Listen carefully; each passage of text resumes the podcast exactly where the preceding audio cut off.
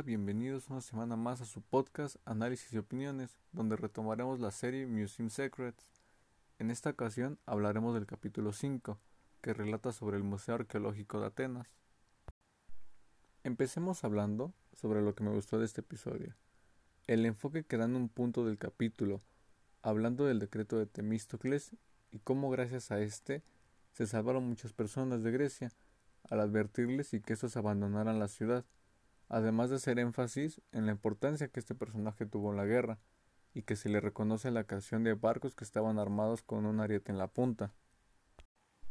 Puntos curiosos y que llegan a sorprender es que estos barcos, debido a su peso, se tenía la duda de que pudieran llegar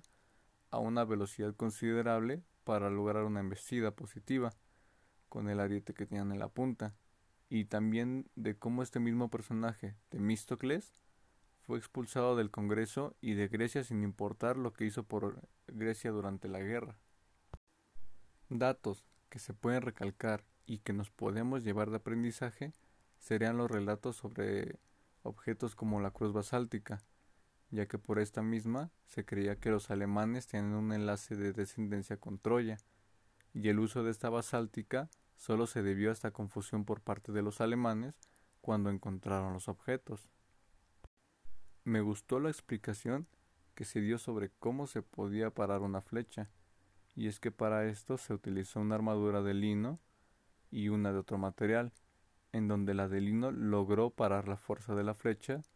mientras que la otra no lo logró. Y algo más que no gustarme, sino que me decepcionó, es que cuando escuché que se mostraría cómo es que se podría parar una flecha de inmediato, lo relacioné con la película del Rey Escorpión. Y es que en esta película se muestra cómo uno de los personajes logra hacer esto con las manos. Sé que pensar que podría pasar eso en la explicación será algo más que una posibilidad, sería una especie de capricho, ya que cuando lo piensas bien, sabes que eso es muy poco probable que se pueda lograr. En fin, no largo más y espero me puedan acompañar la siguiente semana para hablar sobre el capítulo número 6 de esta serie Buen día.